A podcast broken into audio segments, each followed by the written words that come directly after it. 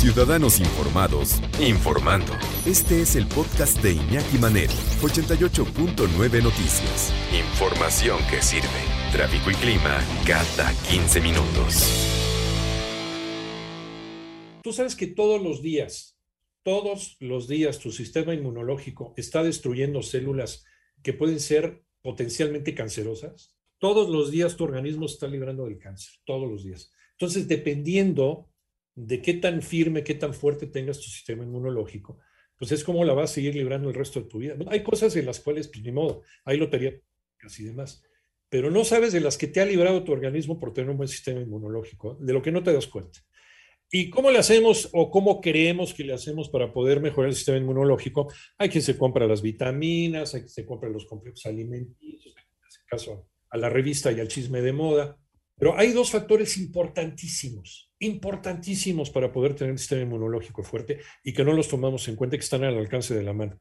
¿Cómo estás, Manuel Hernández? Buenas tardes. Y aquí muy buena tarde para ti, para todo el auditorio. Como bien lo señalas, pues a la llegada del COVID-19, muchas personas han comenzado a buscar la manera de fortalecer su sistema inmune. En muchos casos toman vitaminas o suplementos alimenticios como la vitamina C o D, ácidos grasos, omega 3 o antioxidantes, pero dejan de lado otras acciones que ayudan a que nuestro cuerpo funcione de la manera correcta. Esto lo señaló el doctor Hugo Palafox, VP Global de Asuntos Científicos de Inmunotech. Detalló que debido al trabajo en casa, algunos hábitos se han modificado y muchos hemos dejado de tomar agua, descansar las horas necesarias y salir a caminar aunque sea 30 minutos al día a fin de que nuestro organismo pues, realice todos los procesos que requiere. Escuchemos. El sistema inmune se cae cuando no tiene el cuerpo una buena hidratación. Eh, hay que empezarnos a hidratar con agua natural, programarnos en el día para que haya ciertos momentos donde no falte esa agua natural. Si bien existen diversas fórmulas, mediciones y recomendaciones para la toma de agua, el doctor Hugo Palafox pues, nos dice una muy sencilla para determinar cuánta agua tenemos que tomar en nuestro día a día. Escuchemos. La ayuna, por ejemplo,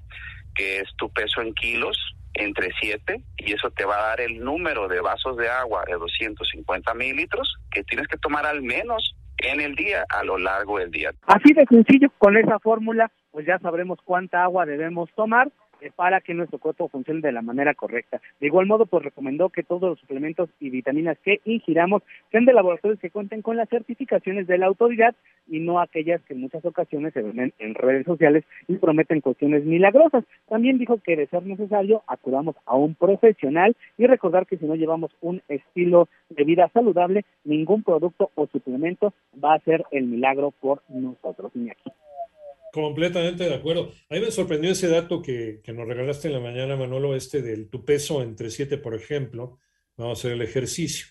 Si yo peso, vamos a ver, mis 90 kilitos, ¿sí? Entre, entre 7, ¿verdad? Entre 7, 12, 12 vasitos de agua, no, no seguidos, no seguidos, en transcurso de tu día.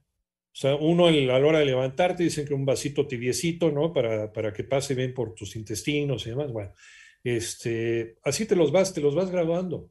Antes de ir a dormir, no tomes mucha agua porque te vas a estar despertando a ir a hacer pipí todo el tiempo. Pues tampoco. También te rompe tu ciclo de sueño y eso tampoco está bien, ¿no? Pero sí, más o menos, si, si pesas 90 kilos, entre 7, 12.8 vasos, vasos de agua, dependiendo de tu peso. Es muy interesante porque había por ahí una, este, una vieja idea de que era 2 litros de, de agua al día. No, depende de cada quien, depende de tu peso.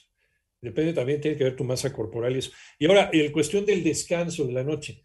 Y también por ahí había un estándar que era de ocho horas al día. Pero eso ya también está rebasado porque están dando cuenta los neurólogos y la gente experta dentro del estudio del sueño, que también hay gente, eh, cada, cada individuo es distinto, cada metabolismo es distinto. Y hay gente que a lo mejor con cuatro o cinco horas ya está hecha, ya está perfecto. Y hay quien no, hay quien necesita las ocho horas y hay quien necesita dos. Entonces sí, sí depende de cada quien. Depende de cada quien la ingesta de agua, por eso es importantísimo y es un detalle que entre todo esto que de repente nos rodea, ¿no? las revistas de moda y demás, que estarnos metiendo de complejos vitamínicos, sí, son buenas las vitaminas siempre y cuando el doctor te diga, sabes que necesitas un equilibrio con algunas vitaminas porque te hacen falta estos minerales y estas vitaminas en tu cuerpo. O vas modificando también tus hábitos alimentarios hasta tener una alimentación, una nutrición sana y equilibrada.